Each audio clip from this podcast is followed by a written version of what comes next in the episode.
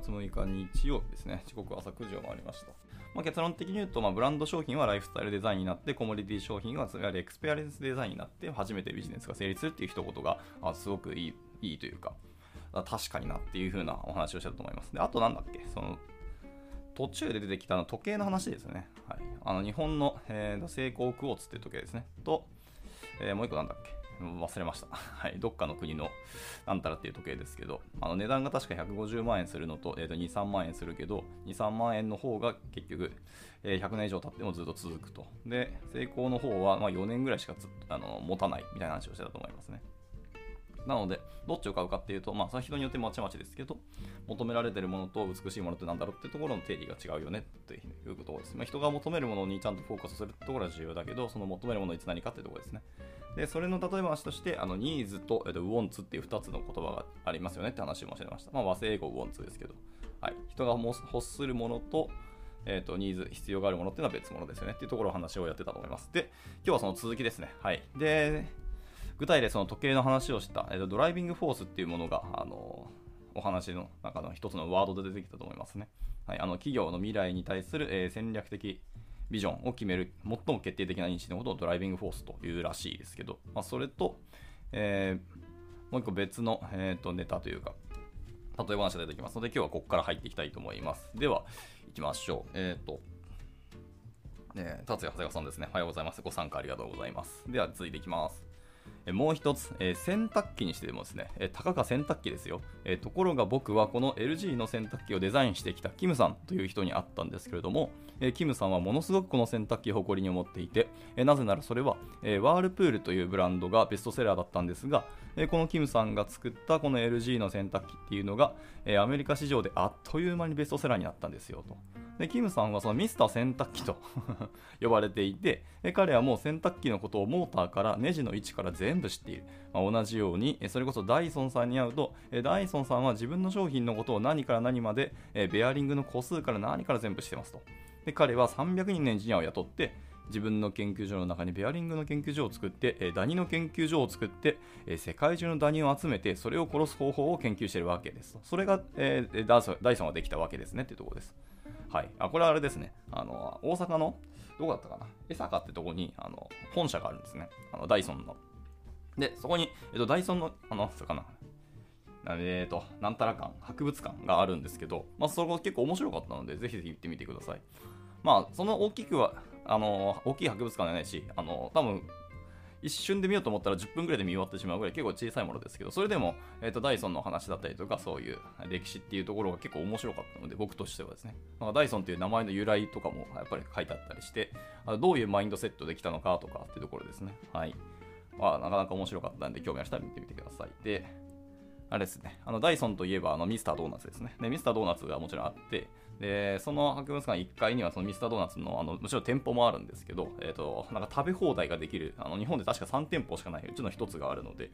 確か予約いらなかった気がするんでそれも含めて、まあ、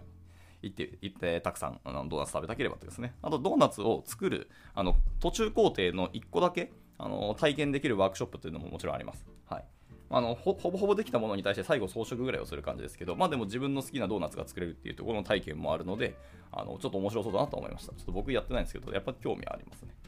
はい、えっと余談です。まあダイソーの話でした。で、戻りますと、えー、それと同じような、えー、何かものに対するものすごいハングリー精神と、まあ、それからもう一つありますと。えーと、日本の悪い癖です、えー、例えば100人と1億円があったとします。えー、対した、えー、じゃ韓国とかアメリカの企業っていうのは、えー、それを50人ずつ2つのチームに分けて、えー、5000万円ですね。5000万円ずつ与えれば大したことないアイディアでもこれが面白いものになっちゃうんです。まあそうですよね。50人で5000万あったならば、日本の場合だと、物が決められないから、まずリサーチしましょうと言って、1人ずつの100個のアイデアをリサーチしましょうということで、1つのプロジェクトに100万円与えます。で、100万円もらって、1人で何しろって言うんですかと。まあ、これが今の日本です。はい。まあ、そう、そんなとこですよね。面白いな。韓国とかアメリカっていうのは、50人ずつ2つのチームに分けて、2つのチームに5000万円ずつ与えると。で、それでもう50人いたとしても、あの面白いものになるっていうのが、韓国とかアメリカです。日本はそうはならないと。はい。日本は物事が全然決められないからリサーチしようと言って、それをどんどん細分化していって、最終的に1人100万円与えられるけど、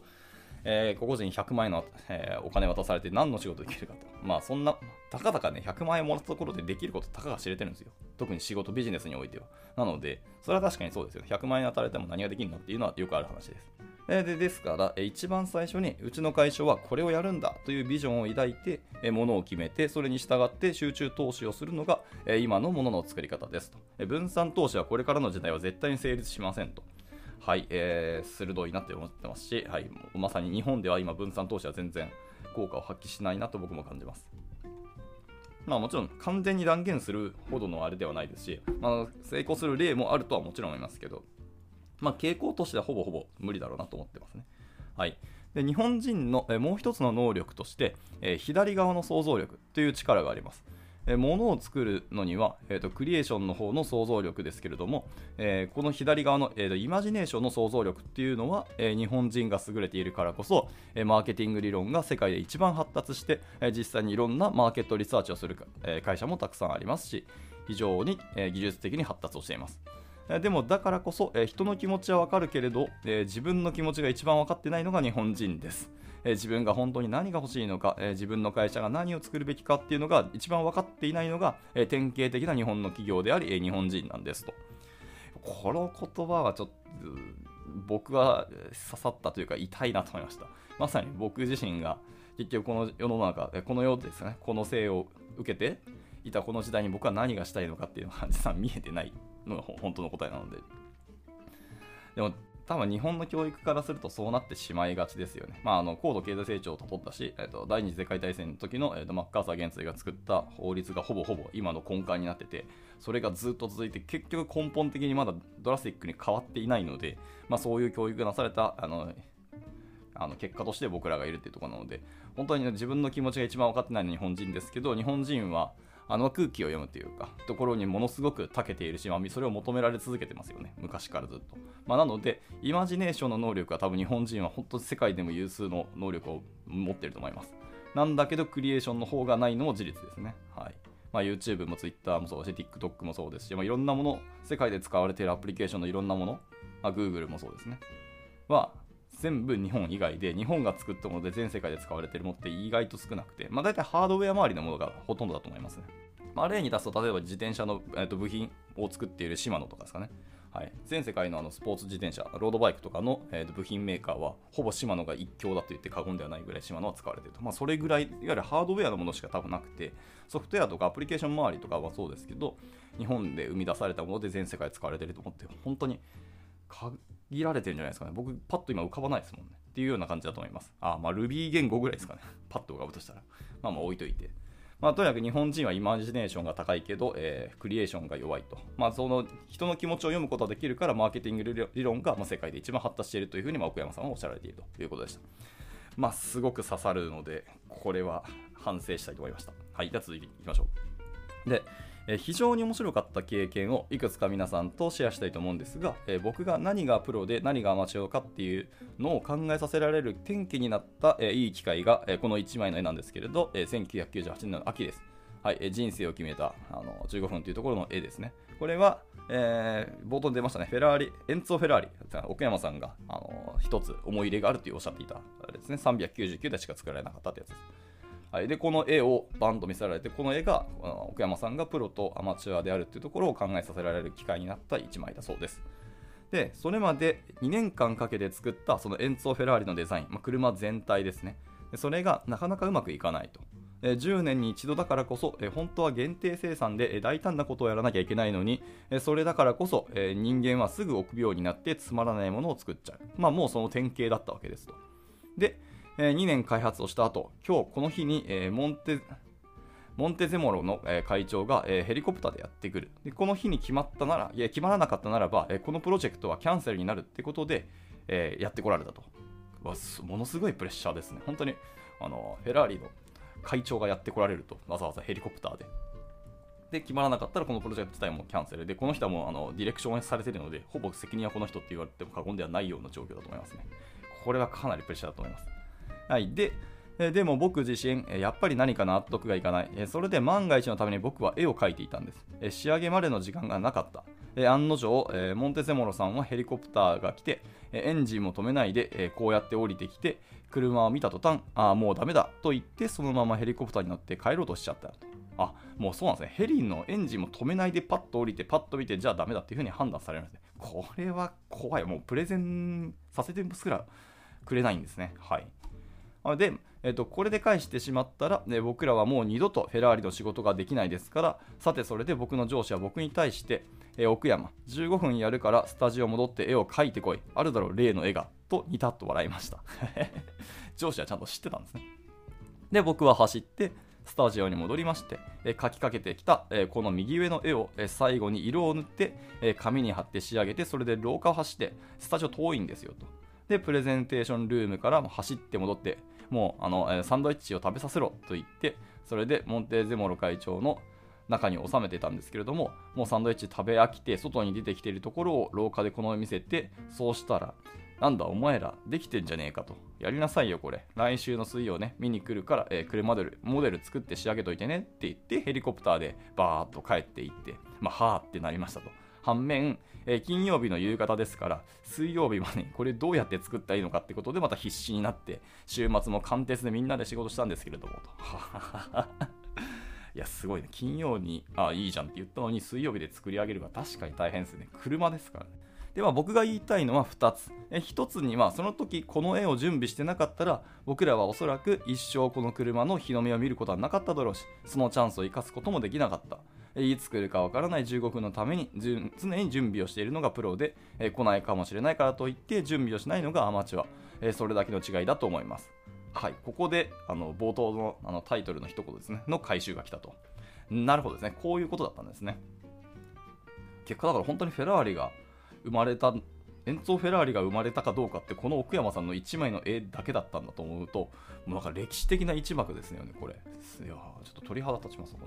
で、だから皆さんも、え自分は会社に何年もいるから、この会社のことを一番知っている。でも、このゲームを何年も作っているから、意外とあなたが一番よく知っていない。えー、意外と他の人の方が分かっていることがあるっていうことをまず理解をして、その人間と自分の能力をよく使い分けていただきたいなと思います。それから、えー、もう一つ。さっきアマチュアとプロの話をしました。アマチュアというのは実は素晴らしいアイデアを持っていて、それでプロよりも非常にいい思いつきをするんですね。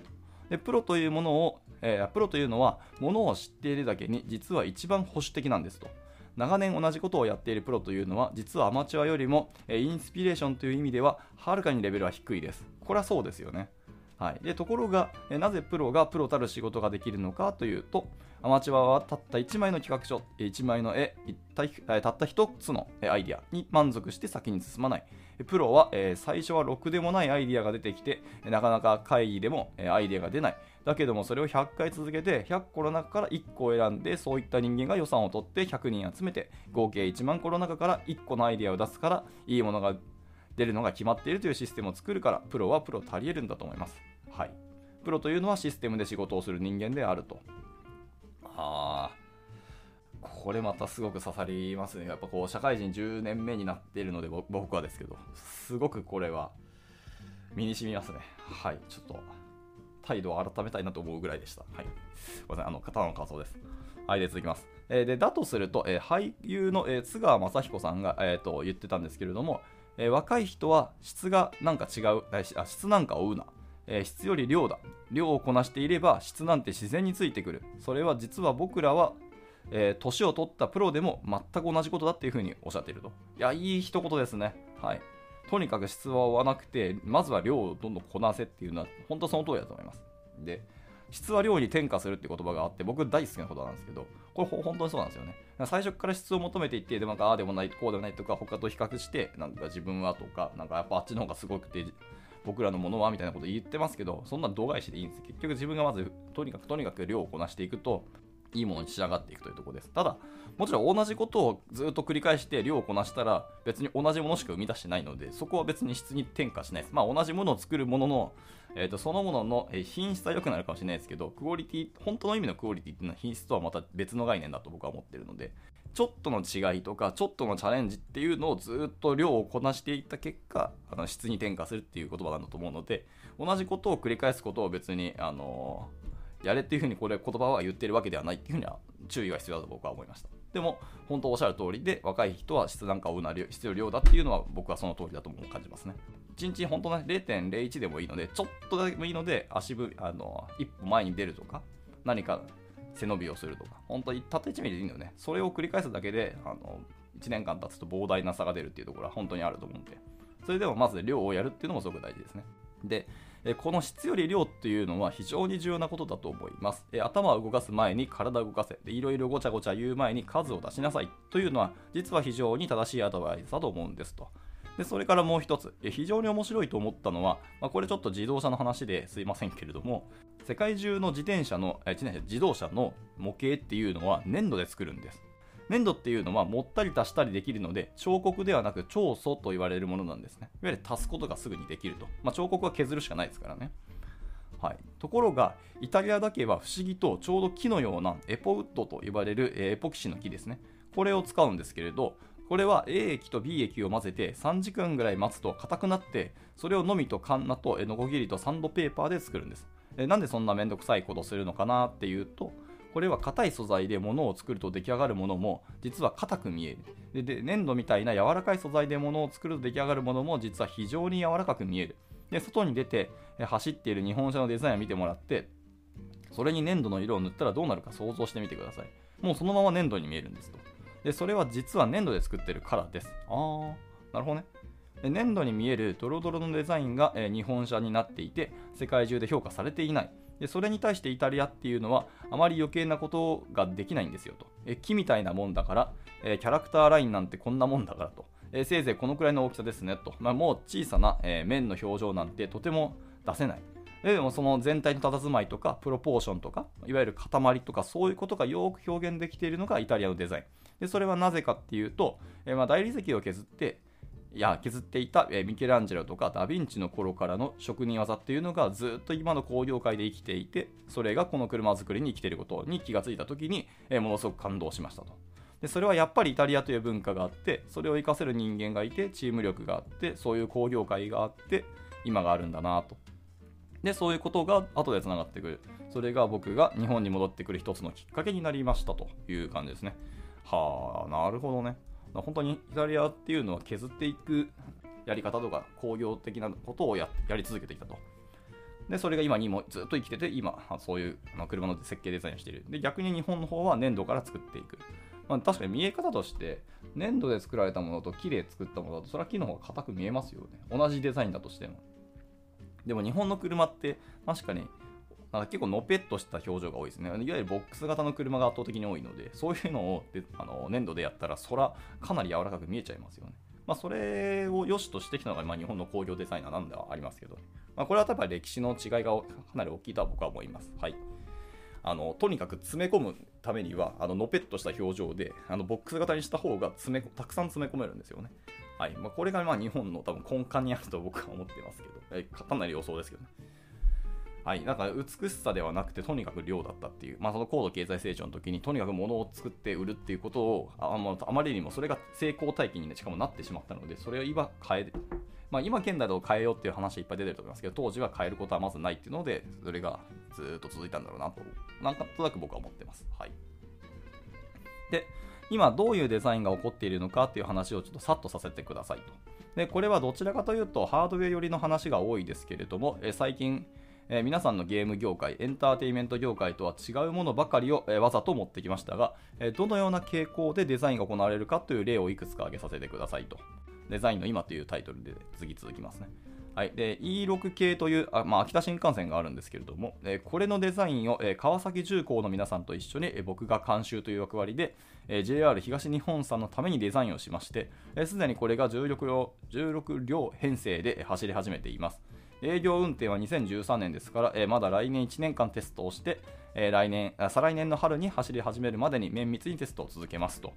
この新幹線も一応手がけたんですね、奥山さんが。手伝って。知らん方。もう今現在2022年バリバリに走ってますよね。で、このし、えー、新幹線の素晴らしいところは、デザインとかそういう部分だけでなく、実は今もうすでに走り始めているはやぶさっていう東北新幹線と、この秋田新幹線は自動で、福島駅とえー、盛岡駅とかで連結をしてその状態で時速320キロでトンネルに出たり入ったりするわけです日本のトンネルというのは周りの民家とか結局近いところにあるという、まあ、ものすごく稀な立ち、えー、成り立ちになっていますのでトンネルに時速320キロで連結した状態で出たり入ったりすると、まあ、結構音が低くて周りの犬が吠えたりとか、えー、鶏が卵を産まなくなったりとか、えー、窓ガラスが割れたりとか赤ん坊が泣いたりということが起きちゃいますと。で先ほどの新幹線はこういうことがないように実はこの長いノーズっていう部分に、え、自動連結機を収めていてあのいわゆるあの本当に鼻の部分ですよね。結構速い新幹線であるほど鼻の部分結構長いですよね、はい。でまあ、そこに連結部分を収めてその後ろの客室までの断面積の間を完全に一定の変化率で全部作っているんですと。キャビンが上に乗ってヘッドライトが出たところを横でへこませるんです。それで断面積の変化率が全く同じようにノーズから後ろまで作らなければなりませんし、なおかつ10センチの雪が積もってもかなりの高速で走れるかといういろんな難しい条件がありますと。結構考えることデザイン本当多いんですよね、これ、新幹線って。で中国で、えっと、事故が起こりましたけれども、まあ、こういう電車を作って時速500キロで走るというのは実は技術的に極めて簡単なんですけれどもえーと、日本ではそれをあえてやらない。今まで数十年間一度も事故を起こしていない、えー、日本の新幹線というのは、えー、ハードウェアだけじゃなくそのオペレーションシステム全てが合わさって初めて実は世界で非常に稀な価値を持つ新幹線というものになります。英語にもなっている新幹線というものアルファベットですね。という全体のシステムに価値があるんですと。えところがおかしいのは、後でお見せするアメリカの高速鉄道とか、ブラジルとか中国に売りに行くときに、日本人が一番その価値を分かっていなくて、ハードウェアを売り込みに行こうとしますと。まあ、そうすると、まあ、うちの機械は時速320キロ出ますよと言っても、悪いけど、えー、中国の人は時速400キロで出ているよっていうふうに言いますと。それは負けてますよね。で、あと、ハードとハードのプレゼンテーションをしてしまってるわけですよねってことです。これが、えー、カリフォルニアの政府の関係者から、まあ後で聞いたんですけれども、日本人が電車の埋め込みに来てもプレゼンテーションしているとちょうどちょっと危ない発言ですけれど、まあ、北朝鮮がミサイル売りに来たみたいなもんだっていうふうに言ってますと。はい、でハードな話をして性能の話ばかりするけれど、えー、僕らが求めているものはそんなところではない。僕らが求めているのはこれまで日本人が築き上げてきたシステムである。なんで一緒に売り込みに来ないの？というふうに言ってると。いや、えー、それはあちらは JR という製造メーカーですからでっていうと、まあ、そんなの関係ないだろうと。でお客さんにとってハードウェアメーカーもソフトウェアメーカーもそれが合わさって一つのシステムなんだからそれをバラバラに分けるのは、えー、業界側が勝手でしょうというふうにおっしゃってます。で俺たちにバラバラにプレゼンテーションに来られたって俺何言ったらいいんだと。でそれがあなたたちのエゴだよっていうふうに罵倒されましたと。うわこれは厳しいけど本質をついた言葉ですね。え全くその通りだと思いました。システム全体で初めて意味合いを持つ。それが、えー、今ありとあらゆるさっきお見せしたようなものの全てに通じる価値なんだなと思った象徴がこの一つの新幹線ですと。なるほどですね。というところで、えーと、ちょっと中途半端になりそうなんで、ここで区切ろうと思います。えーと、続いてこれ内装の話がずっと続くんですけど、またこれが永遠と続いて、新幹線の話がまだバーッと続きそうなので、えー、明日からですね、明日はこれの続きから読んでいこうと思います。明日読み切れない気がしてて、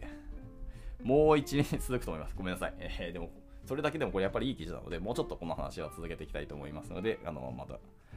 興味あれば聞いていただければ幸いです。というところで、じゃあ今日の朝活はこちらで以上にしたいなと思います。はい、日曜日の朝9時というまた早い時間からご参加いただいた長谷川さんありがとうございました。また明日もゆるくですね、まあ、勉強していきたいと思いますので、頑張っていけたらと思います。じゃあ日曜日ですね、あの、緩やかに休んでいただくのもいいですし、自分の自己投資としてのなんか使ってもいいですし、ひたすら勉強するでもいいですし、お好きなように使っていただければ幸いです。では終了したいと思います。お疲れ様でした。A short commercial break. 現在、エンジニアの採用にお困りではありませんか？候補者とのマッチ率を高めたい、辞退率を下げたいという課題がある場合、ポッドキャストの活用がおすすめです。音声だからこそ伝えられる深い情報で、候補者の興味関心を高めることができます。株式会社ピトパでは、企業の採用広報に役立つポッドキャスト作りをサポートしています。気になる方は、カタカナでピトパと検索し、X またはホームページのお問い合わせより、ぜひご連絡ください。